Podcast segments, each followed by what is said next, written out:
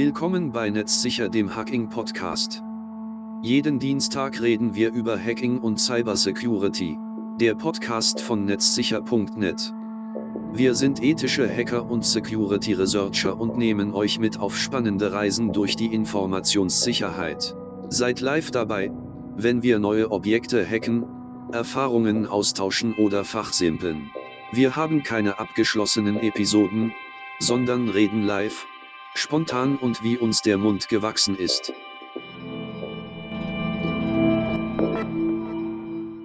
Tipp, Tipp, Tipp, Tipp, Tipp, Tipp. Hallo Marco, was tippst du da? Hallo Björn. Ach, ich suche gerade nur mal was äh, im Internet nebenbei.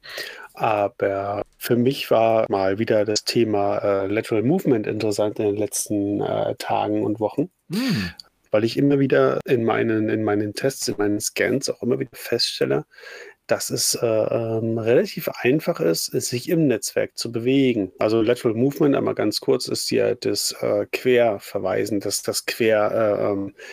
Äh, ähm, also der Angreifer hat ein Opfer im Netzwerk, äh, mhm. verbindet sich zum PC des Opfers und versucht sich von dort aus weiter zu hangeln. Ja.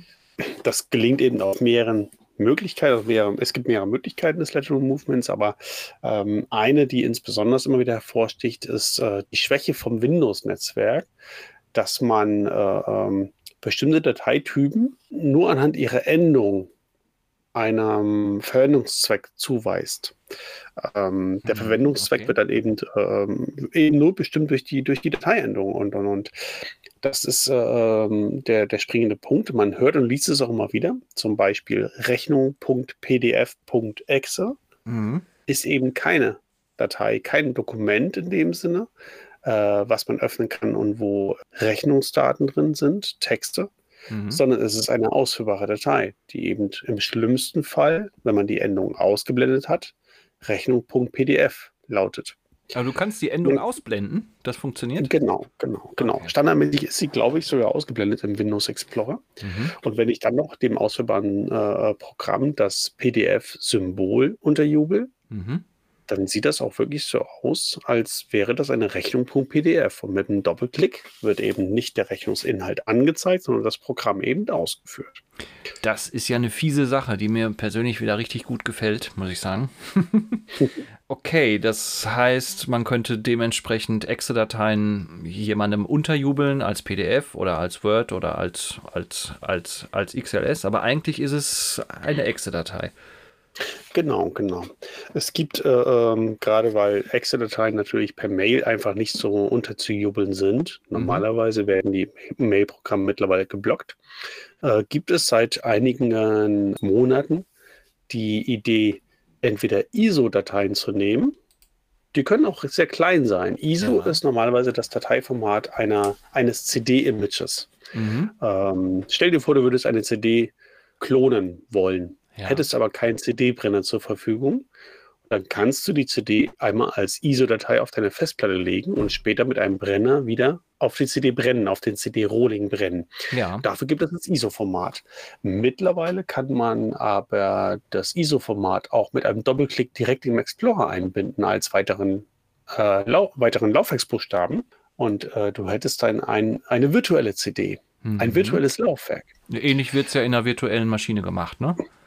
Genau. Mhm. Jetzt kann man natürlich äh, seinem Virenscanner anweisen, sämtliche ausführbaren Dateien bitte zu blocken. Man kann äh, äh Windows anweisen, solche Dateien, äh, die haben ja den Mod-W-Eintrag, also den, diesen Hidden-File-Eintrag, der sagt, Achtung, das ist eine böse Datei, die kommt aus einer, einer unsicheren Quelle. Das kann man dieser Datei ja, das, das äh, wird der Datei mitgegeben. Das heißt, beim Abspeichern kann ich diese Information auswerten und den User warnen. Ach du, die Datei kommt aus einer unsicheren Quelle, vom USB-Stick oder was auch immer. Mhm. Wie gesagt, im Idealfall werden die per E-Mail blockiert.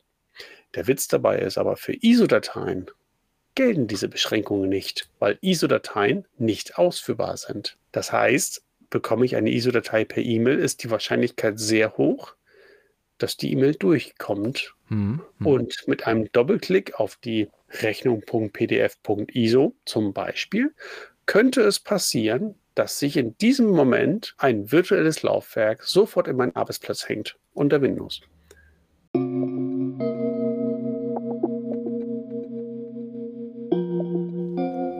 Wenn ich dann noch eine Autobahnsteuerung habe, dann Mhm. könnte es passieren, dass dann die Rechnung.pdf geöffnet wird, die auf dieser ISO-Datei liegt und ein Schadprogramm. Also für mich hat sich nichts geändert. Ich sehe noch meine, meine Rechnung, Mhm. meine Fake-Rechnung als Opfer, die sehe ich.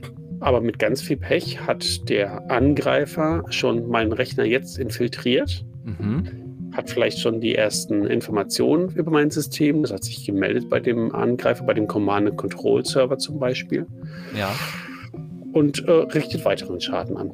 Das, Das wäre jetzt zum Beispiel eine gängige Methode. Eine Verbindung zum Angreifer wird aufgebaut, eine sogenannte Backdoor ist da, der Angreifer ist drauf ähm, und besitzt dann automatisch die Rechte des Users, wo er drauf ist, ja? Richtig, genau. Und hier genau setzt Lateral Movement an. Gehen wir mal davon aus, die Rechte des Users sind so eingeschränkt, dass der User nur das machen soll, was er als ähm, organisatorische Berechtigung auch hat. Also ein normaler Mitarbeiter, ein normaler Benutzer im Netzwerk, kein Administrator, keine leitende Funktion. Allerdings lebt ein Netzwerk immer von Dateiaustausch. Eine Datei, die ich erstelle, Mhm. muss ein anderer lesen können. So funktioniert nun mal unser Netzwerk, unsere Netzwerkumgebung. Und die Wahrscheinlichkeit ist jetzt sehr hoch, dass der Angreifer mit meinen Rechten auf diesem Austauschordner, Austauschlaufwerk, nennen wir es mal gerne auch so, Mhm. dass er dort Daten ablegen kann und ein anderer öffnet diese Datei. Und jetzt hat der Angreifer zwei Opfer. Nämlich mich. Ich habe die Datei ins Netzwerk gebracht, Ja. aus Versehen. Ja.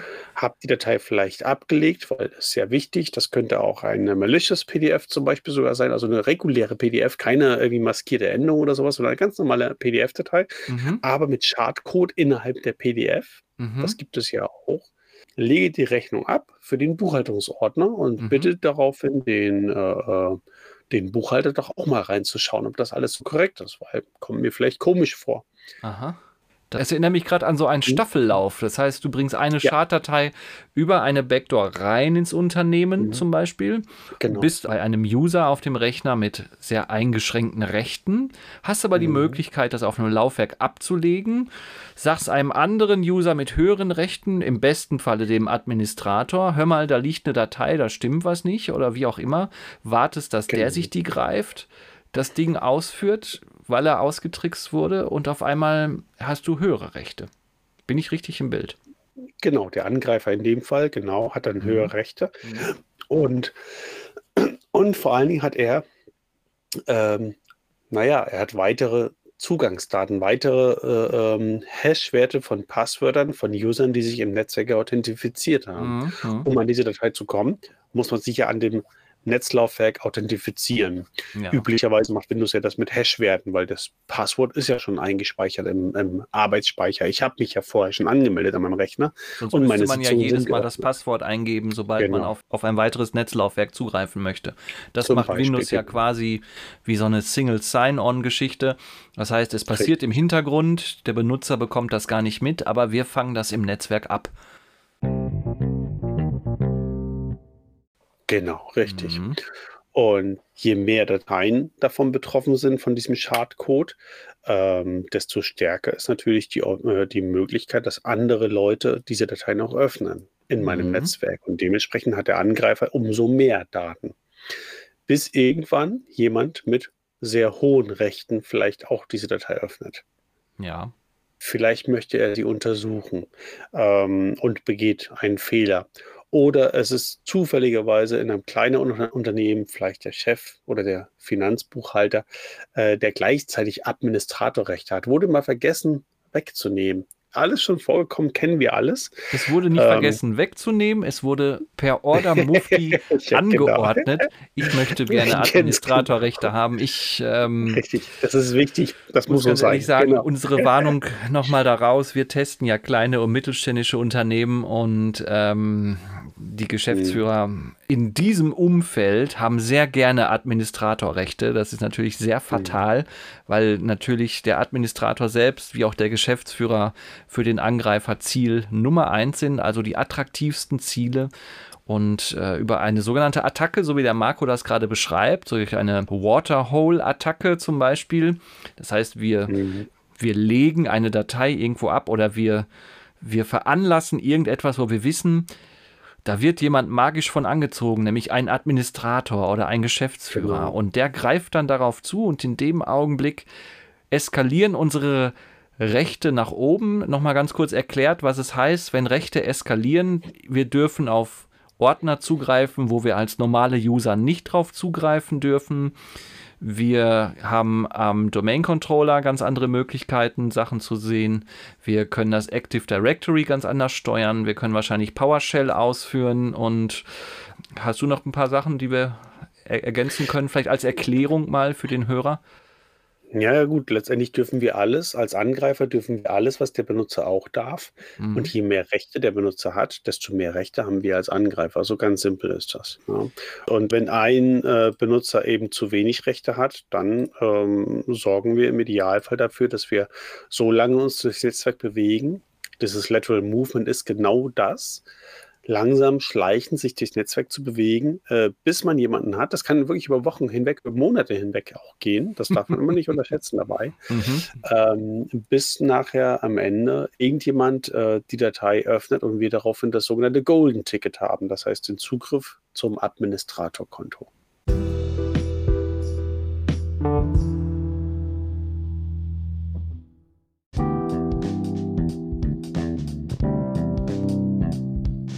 Und das ist halt das Interessante äh, dabei. Es gibt einfache Mechanismen, das zu unterbinden. Bei ISO-Dateien ist es tatsächlich schwierig, muss man offen gestehen. Also äh, hier gibt es, ähm, ich bin mir nicht ganz sicher, einen REC-Eintrag, den man gesondert äh, aktivieren muss, damit ISO-Dateien nicht sich automatisch im Arbeitsplatz verbinden. HTML-Dateien sind leichter, also JavaScript und Co., ähm, aber auch Excel-Dateien sind sehr leicht zu unterbinden. Per E-Mail, wie gesagt, ganz klassisch, sehr häufig schon automatisiert unterbunden verbunden, aber man kann auch unter Windows mit Hausmitteln, ähm, ich glaube sogar seit 2013 schon, Windows-Freigaben daran hindern, Excel-Dateien zu speichern. Ah ja, okay. Und wenn man sie speichert, dann kann man zumindest daran hindern, sie auszuführen, mhm. sie zu starten mit einem Doppelklick. Ja. Und dann würde die Rechnung.pdf deren Exe-Endung ist ausgeblendet, würde dann einfach nicht startbar sein. Es kommt eine Fehlermeldung hoch, wurde vom Administrator eingeschränkt. Puff. Ja, würde das zum Beispiel so sein, du klickst auf eine Exe-Datei und dann geht erstmal so ein Plop-Fensterchen auf und der Administrator müsste das mit seinem Benutzernamen und Passwort erst einmal bestätigen, Nein. dass die. Okay. Nein. Man mhm. geht also bei Windows, wenn man jetzt die Windows-Hausmittel nimmt, ne? ich rede mhm. jetzt also nicht von extra Software, sondern nur die Windows-Bordmittel, dann kann der User vielleicht die Excel-Datei ablegen, aber sobald irgendeiner, auch der Administrator, sich startet, kommt unmittelbar die Meldung, ist nicht, ist administrativ verweigert worden. Ah ja. Okay. Das kann natürlich auch dazu führen, dass der Administrator das mal vergessen hat, dass es eingerichtet hat. Dann muss er natürlich suchen, ähm, warum es verweigert wurde. Äh, Im Endeffekt sind das äh, tatsächlich Registrieeinträge. Die Gefahr besteht, wenn ich über andere Wege an die gleiche Freigabe herankomme, dann könnte es passieren, dass es wieder klappt oder wie gesagt ISO-Dateien, also Formate, auf die ich nicht komme, Formate, die ich äh, nicht im Blick habe. Ausführbare Dateien ist eine Klasse von Dateiformaten wie zum Beispiel Exe, BAT, COM und Co. Mhm. Ähm, die kann ich äh, suchen, da kann ich mir Listen auch zusammenstellen im Internet. Aber auf ISO-Dateien, da kommt man so schnell nicht. Ich bin mir sehr sicher, es gibt noch mehr Image-Formate, also IMG fällt mir noch spontan ein. Mhm. Aber vielleicht sind es auch noch weitere Formate. Auch eine .eml stelle ich mir sehr interessant dann vor einer Outlook-Datei eine E-Mail, mhm. äh, deren, deren Endung.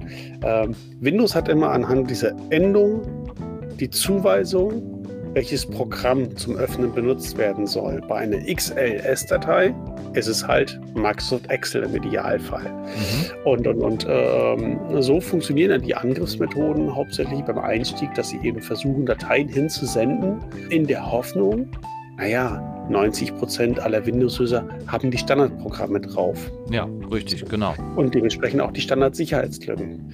Das ist halt immer wieder das Thema, gerade unter Windows äh, ähm, sehr häufig anzutreffend. Äh, die gleichen Sicherheitslücken, großflächig, dementsprechend auch die Schadwirkung, das ist ja halt erheblich dann. Ich bekomme mit einem Angriffsvektor eine sehr große Masse an Usern erschlagen quasi.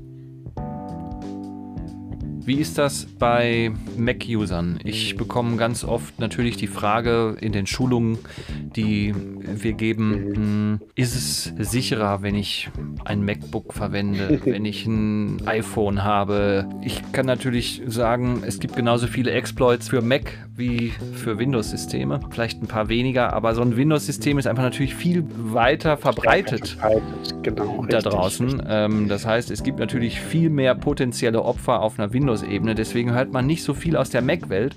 Ähm, würdest du das Risiko für Mac auch genauso einschätzen, wenn man mal so über diese Themen jetzt nachdenkt? Jein. Also ich bin tatsächlich ein bisschen zweigeteilt, was Mac und auch Linux-Systeme angeht. Ähm, weil die Systeme weniger verbreitet sind, sieht es erstmal so aus, als wenn sie sicherer wären. Mhm, mh. Es ist eine andere Technik, auf die man sich erstmal einstellen muss. Und auch die Angreifer gehen mit dem geringsten Risiko voran. Und das geringste Risiko und die größte Wirkung erzielen sie halt mit Windows-Systemen. Ja. Allerdings darf man sich nicht täuschen lassen.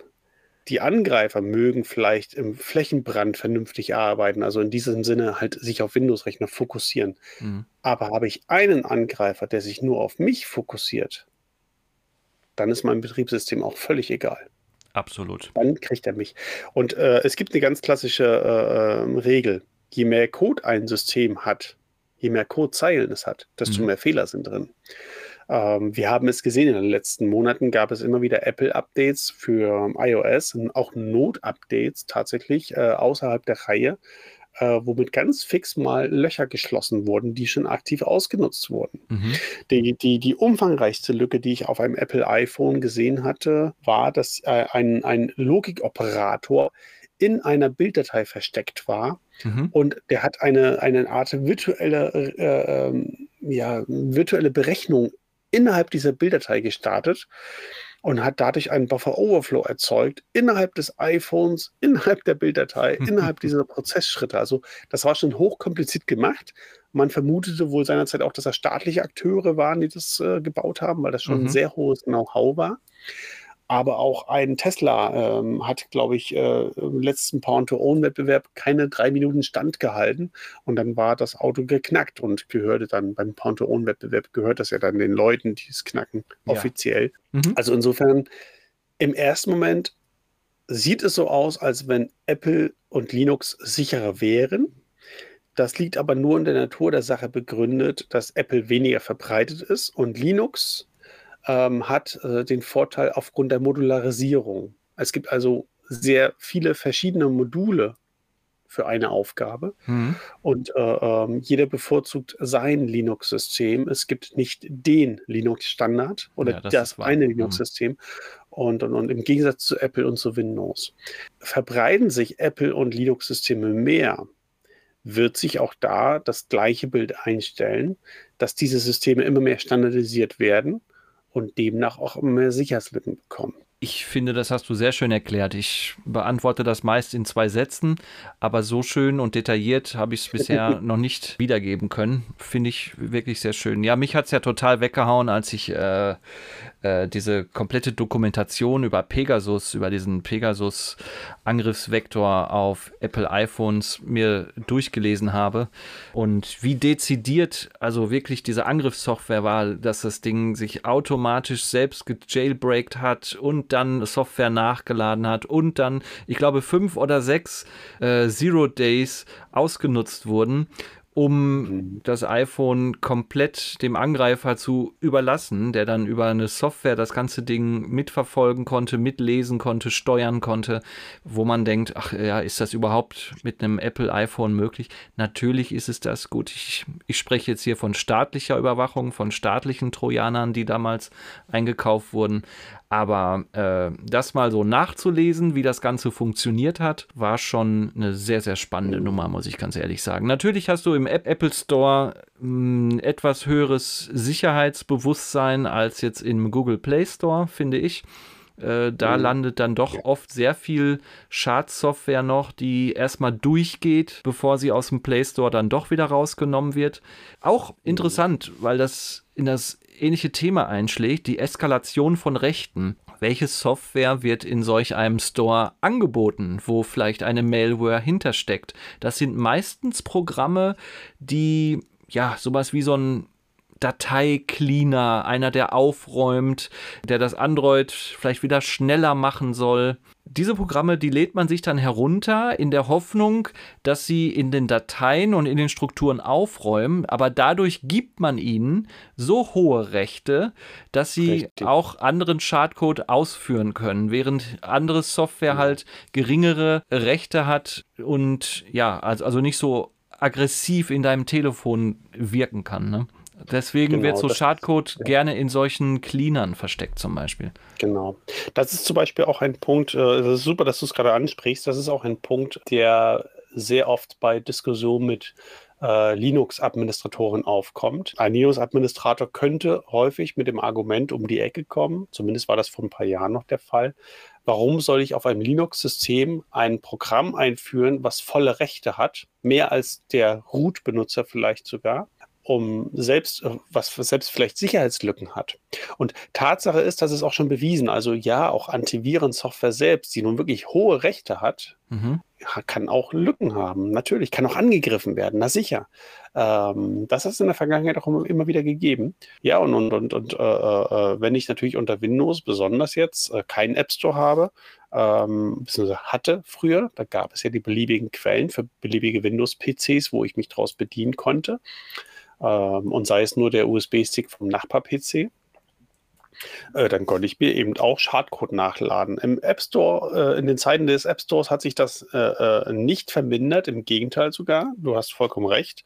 Und bei Apple gibt es zwar momentan weniger Sicherheitslücken im App Store, in den Apps, ähm, aber auch da kommt es immer wieder vor. Mhm. Auch ein Thema, was immer mehr kommen wird künftig, ist, ähm, dass bei Angriffen das Betriebssystem keine Rolle mehr spielt. Das heißt, im Endeffekt ist es mir egal, ob du Mac oder, oder Linux oder Windows hast. Hast du zum Beispiel einen Linux-Rechner, dann ist die Wahrscheinlichkeit sehr hoch, dass du den Firefox-Browser einsetzt. Mhm. Äh, okay, gehen wir mal davon aus, von dem Szenario, du setzt den Firefox auch unter Windows ein. Dann ist hier der Firefox-Browser meine Schwachstelle. Ja. Dann ist mir das Betriebssystem egal. Äh, Bitcoin Mining ist eine der Möglichkeiten, also JavaScript-Codes äh, ist eine der Möglichkeiten, wie ich eben äh, den Browser dazu benutzen kann, äh, äh, deine CPU-Last zu benutzen, um für mich Bitcoins zu errechnen. Mhm. Ähm, aber auch andere Möglichkeiten, auch Netzwerkscans sind damit möglich, nur mit dem Browser.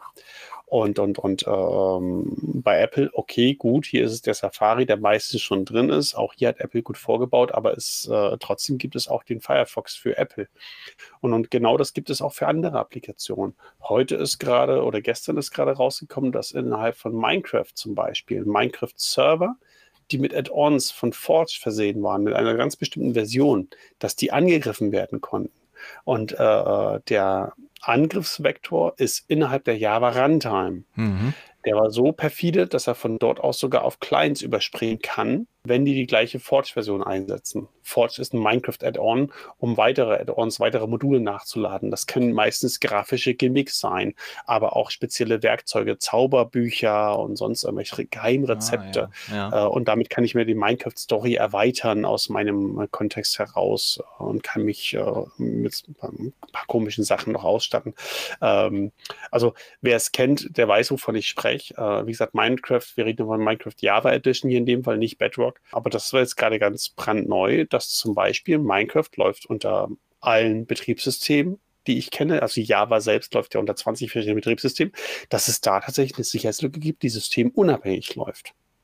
Und das wird immer mehr kommen, je mehr standardisiert eine Software ist. Und das ist der eigentliche Aufhänger des Ganzen. Ihr hört den Podcast von Netzsicher. Netzsicher, der Hacking-Podcast. Wir machen eine kurze Kaffeepause.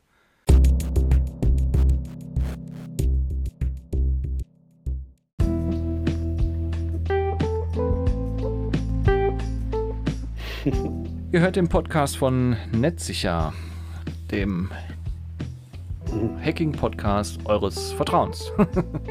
Wir sind zwei Pentester, Marco Ulbricht, Björn Hering und Wir reden lose. Das letzte Mal saßen wir zusammen am Lagerfeuer draußen. Das Feuer knisterte. Wir waren unterm Sternenhimmel und haben über Satellitenhacking gesprochen in der letzten Ausgabe. Seitdem ist wirklich eine Menge vergangen. Ne? Es ist schon ähm, mittlerweile doch ein paar Wochen her. Äh, aber wir hatten doch eine Menge Projekte und äh, haben die Zeit dann wirklich mit intensiver Arbeit verbracht. Heute wollen wir mal wieder ein bisschen lose quatschen. Ja, weil wir es ja gerade hatten, Thema äh, rechte Eskalation. Du bist aber auch Netzwerk. diszipliniert heute. Ui, ja, Entschuldigung. ja, ganz ungewohnt. Nein, ich hatte äh, heute Morgen tatsächlich äh, ähm, etwas gehört, äh, was mich äh, tatsächlich inspiriert hat äh, zu diesem Thema, dass man da durchaus noch mal ein paar Worte verlieren konnte. Mhm.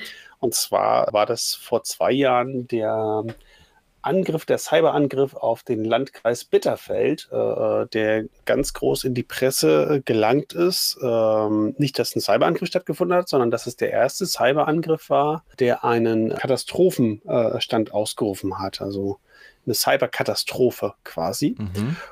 Und vielleicht kurz zur Erklärung, wenn Leib und Leben der Bevölkerung in Gefahr sind, dann darf ein Landkreis äh, den Katastrophenfall ausrufen. Ja. Äh, es werden dadurch äh, diverse Pflichten ausgehebelt. Zum Beispiel muss keine Ausschreibung mehr stattfinden, um Dienstleistungen einzukaufen. Mhm. Das ist wichtig zu wissen an der Stelle. Äh, es gibt noch ein paar andere Sachen. Also Entscheidungen dürfen schneller getroffen werden. Das ist so der Grundtenor dahinter, ähm, um das Leib und Leben der Bevölkerung wiederherzustellen. So, und der Landkreis ist damit in die, in, die, in, die, in die Nachrichten gegangen. Dadurch ist er bekannt geworden. Und zwei Punkte sind für mich tatsächlich besonders interessant an diesem Problem das der Landkreis da hatte. Zum einen ist die äh, Schwachstelle, die ausgenutzt wurde durch die Angreifer, eine ganz klassische äh, Schwachstelle zur Eskalation von Rechten. Sie haben den Druckspuler von Windows angegriffen. Mhm. Also der Druckspuler ist dafür notwendig, dass ich auf einem Netzwerkdrucker drucken kann.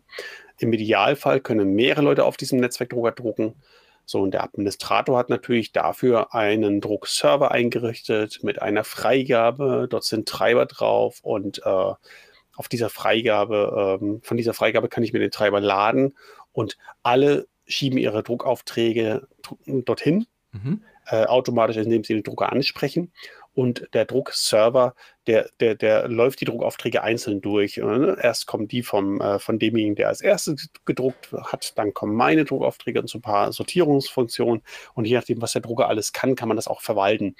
Ähm, und ähm, wenn dieser Ordner eine Schwachstelle hat, weil diese Druckfunktion eine Schwachstelle hat, äh, beziehungsweise hatte sie in dem Fall, und dann ist es schon sehr dramatisch, weil der Dienst dahinter mit den höchsten Rechten läuft, nämlich mit Systemrechten. Also das, mhm. was unter Linux äh, quasi ja nicht mehr vorkommt. Da gibt es keinen System-User. Mhm. Äh, äh unter Windows gibt es diesen System-User.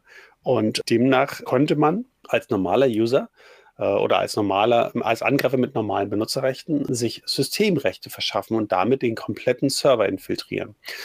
Und das ging so weit, dass man von dort aus weitere Systeme infiltrieren konnte. Lief das, das unter dem sogenannten Print Nightmare damals? Ja, ja, ja, genau, genau, genau. Äh, eine dramatische Auswirkung. Und das haben die damals gemacht, die Angreifer in Bitterfeld. Und es war spannend zu sehen, äh, ähm, wie dramatisch diese Auswirkungen sind. Und, und, und ähm, das, äh, diese, diese, diese, also äh, letztendlich äh, hielt der Katastrophenstatus 200, lass mich lügen, 206 oder 207 Tage an. Also eben ein Dreivierteljahr, mhm. Pi mal Auge. Und am Ende kam dann noch die Bundeswehr zur Hilfe. Also, das muss man sich ja vorstellen. Die gesamte EDV für den Landkreis, alle Systeme waren abgeschaltet. Also, da hängt ja alles ähm, dran, ob du jetzt ein Auto ummelden willst oder, oder, oder heiraten genau. willst. Oder, ähm. Genau, da mag man jetzt vielleicht drüber lächeln und sagen, was ist denn da jetzt der Katastrophenfall äh, beim Auto ummelden? Das ist ja keine Leib und Leben in Gefahr für die Bevölkerung. Bin ich dabei, ist in Ordnung. Dieses Argument lasse ich gelten. Ähm, allerdings äh, kommt es relativ schnell bei äh, Sozialfürsorgeleistungen, mhm. Kindergeld, ne? Hartz IV und so weiter, also diese ja, Richtungen. Ja. Ähm, oder äh, tatsächlich, äh, wenn es um behinderte Menschen geht, die äh, unterstü finanzielle Unterstützung bekommen, aktiv, weil sie sie benötigen. Mhm. Ähm, aber seien es auch nur äh, ähm, ärztliche Untersuchungen, das Jugendamt zum Beispiel oder die zahnärztlichen Untersuchungen, äh, Kindesmisshandlung, so mal als Stichwort genannt. Auch diese Sachen äh, werden in so einer Behörde erfasst. Mhm. So, und jetzt ist es nicht nur der Punkt, dass wir sagen, okay, es werden diese Daten erfasst, die Leute bekommen vielleicht kein Geld mehr. Mhm. Ähm, das ist tatsächlich auch passiert. Also das wurde tatsächlich dann auch noch gelöst, indem man die Banken anrief und sagt, liebe Bank, macht das gleiche wie beim letzten Monat nochmal. Mhm. Einfach erstmal raus. Äh, sondern jetzt geht es vielleicht darum, äh, dass diese Erpresser auch die Daten ja kopiert hatten. Mhm. Das heißt, nehmen wir mal den Fall, es geht um äh, ähm, Kinder, die vernachlässigt werden, wo eventuell Jugendamtinformationen vorliegen die Informationen finden sich im Darknet wieder. Mhm. Zu diesen Kindern. Um die Eltern mache ich mir erstmal vielleicht gar nicht unbedingt viele Sorgen, sondern um die Kinder, wenn sie nachher volljährig werden. Die finden von sich Informationen im Internet. Ja. Und hier kann man schon sehr wohl von Leib und Leben in Gefahr, also die, diese, diese, diese Grundtendenz, dass Leib und Leben in Gefahr ist, kann man schon sehr wohl davon ausgehen. Auch wenn äh, äh, ähm, jetzt, jetzt äh, wirklich, wie gesagt, äh, Hilfseinrichtungen davon betroffen sind, ähm, ist das schon ein deutlicher Ansporn. Und, und, und ich finde, äh, die Idee, das als Katastrophenfall zu deklarieren, darüber kann man streiten, definitiv. Das sollte man auch in einer Demokratie. Ich persönlich finde, es war ein geschickter Schachzug in dem Fall und auch der richtige Weg, um die Aufmerksamkeit zu bekommen weil letztendlich waren die Rechner nicht einsatzfähig. Sämtliche Systeme, sämtliche 160 Anwendungen waren nicht einsatzfähig. Ja. Die IT musste komplett heruntergefahren werden. Und äh, äh, man brauchte externe Hilfe. Ganz ehrlich, jeder, der von uns sich mit der IT beschäftigt, jeder, auch unserer Hörer, stellt euch doch mal vor, der Rechner wäre, den ihr tagtäglich nutzt, inklusive Handy, wäre jetzt mal eben nicht da. Hm. Was geht heutzutage alles nicht mehr? Und aus diesem Standpunkt heraus, so haben die dann von Tag auf gearbeitet.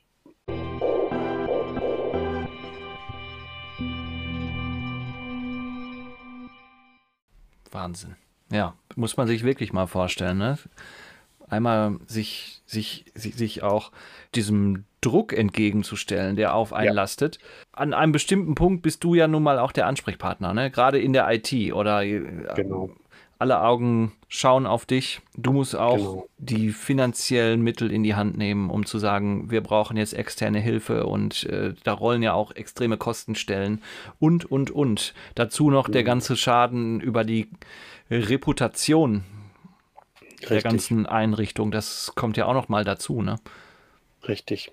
Also hier kann man wirklich von Glück sagen, äh, äh, dass die im Landkreis Bitterfeld äh, so schnell gehandelt hatten Sie bekam eben dann Hilfe durch die Bundeswehr, die Rechner wurden neu aufgesetzt. Mhm. Aber mhm. soweit ich weiß, und deswegen äh, kam mir das nämlich auch in den Sinn, das Thema, die zwei Jahre oder zwei Jahre sind jetzt irgendwie um. Das war Ende Juli, Mitte bis Ende Juli äh, 2021, als dieser Fall aufgetreten ist. Das heißt, jetzt sind zwei Jahre um. Ja. Und deswegen ist es interessant, dass der aktuelle Status keine hundertprozentige Wiederherstellung ist. Die sind Och. noch nicht hundertprozentig, Leistung, hundertprozentig leistungsfähig. Es fehlt tatsächlich noch immer noch, es sind wenige Systeme, ähm, sei es jetzt für Beerdigung, Hochzeiten, irgendwas in der Richtung. Es fehlt aber immer noch, es fehlen immer noch bestimmte Systeme. Ja. Jetzt darf man aber auch nicht vergessen, zu der Zeit, wir reden aus dem Jahr 2021, gab es immer noch Corona. Mhm. Das heißt, auch Meldestellen, Gesundheitsamt und so weiter waren auch davon betroffen.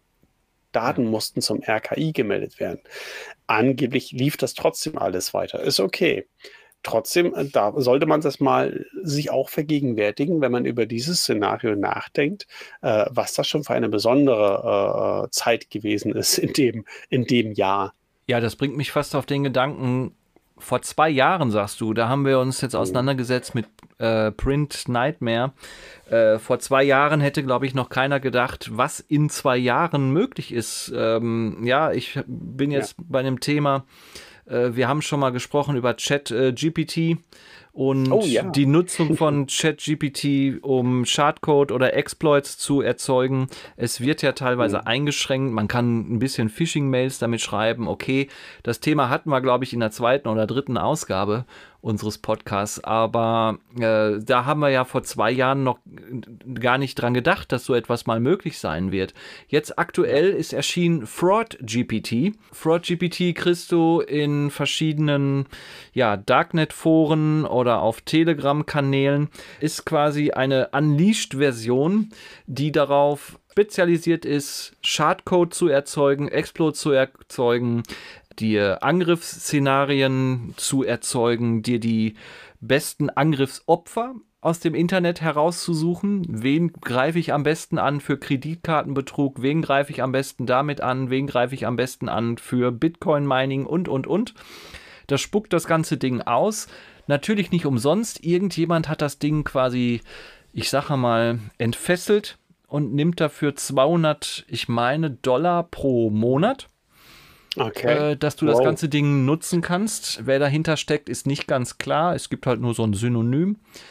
Ist mhm. aber natürlich, wenn man sich mal vorstellt, um so eine Attacke damals auszuführen, musste man noch mehr auf dem Kasten haben. Heutzutage können ja wirklich alle Script-Kiddies sogenannte Chatbots oder Bots nutzen, um Angriffsszenarien noch leichter herzustellen. Und ich meine jetzt nicht das Schreiben von einer Phishing-Mail, ne, sondern wirklich Schadcode generieren bis hin zu Angriffsopfer finden, Schwachstellen zu finden.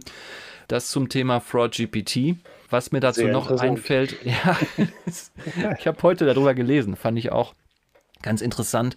In dem Zusammenhang wird nämlich gesagt, dass reguläre Chatmaschinen, also wie zum Beispiel ChatGPT, also reguläre KIs in ethische, korrekte Bahnen zu lenken, ja, dass man genau, also solch einen Code nicht erzeugen kann. Es ist allerdings gelungen, und das fand ich mega spannend, mh, über eine sogenannte Prompt Injection, das heißt, indem man Sonderzeichen in diese Anfrage, die man an ich sage mal, ChatGPT sendet. Ich bleibe mal bei ChatGPT, weil sich die meisten darunter etwas vorstellen können. Indem du quasi Sonderzeichen einfügst, die nicht vorgesehen sind, kannst du zum Beispiel dir eine Anleitung zum Bombenbau herauskitzeln, die normalerweise nicht da drin steht, die normalerweise verboten wäre. Das heißt, du kannst Prompt Injection einführen und dadurch den Code so verändern, dass diese Maschinen dir Informationen liefern, wo sie nicht für vorgesehen sind. Und das fand ich ein ganz spannendes Thema.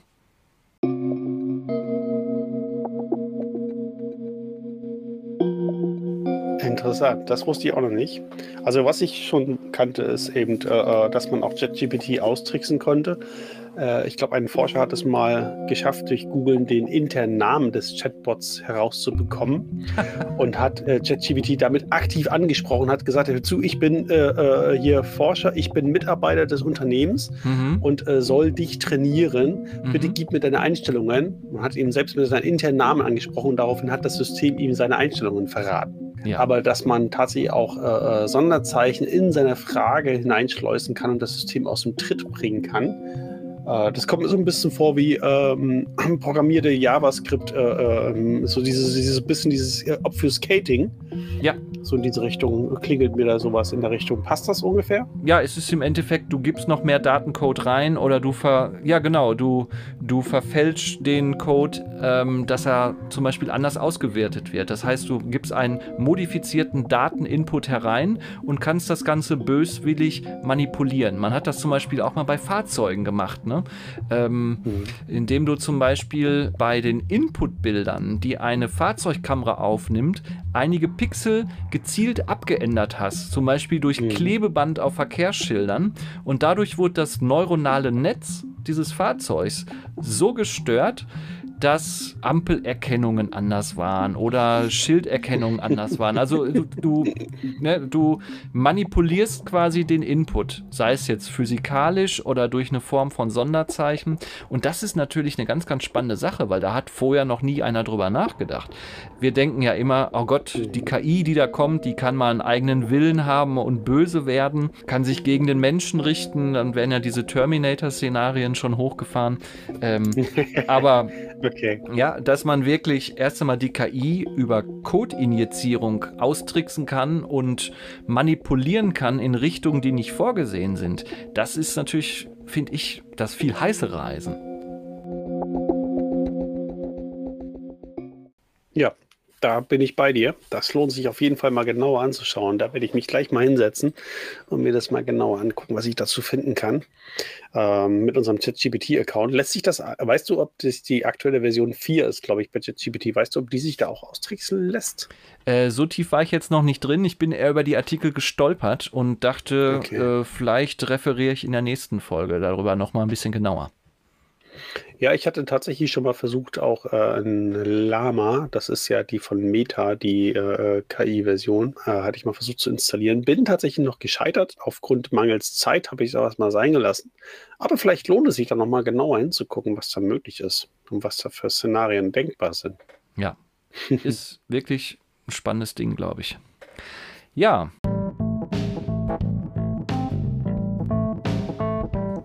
Machen wir uns ja, an die Arbeit. würde ich sagen. Genau, auf in die Zukunft, würde ich sagen. Ne? Auf in die Zukunft. Du bist heute so diszipliniert, dann würde ich sagen, machen wir einfach direkt weiter. Ne? Mikrofone aus und rein in den Tunnel. Klar. das war Netzsicher, eine neue Folge. Nach dieser wunderbaren Satellitenfolge haben wir uns ein bisschen Zeit gelassen. Ich glaube, das nächste Mal sind wir wieder ein bisschen schneller unterwegs und für euch da. Schön, dass ihr da seid. Schön, dass ihr zuhört. Bis bald. Tschö. Mm-hmm. Tschüss.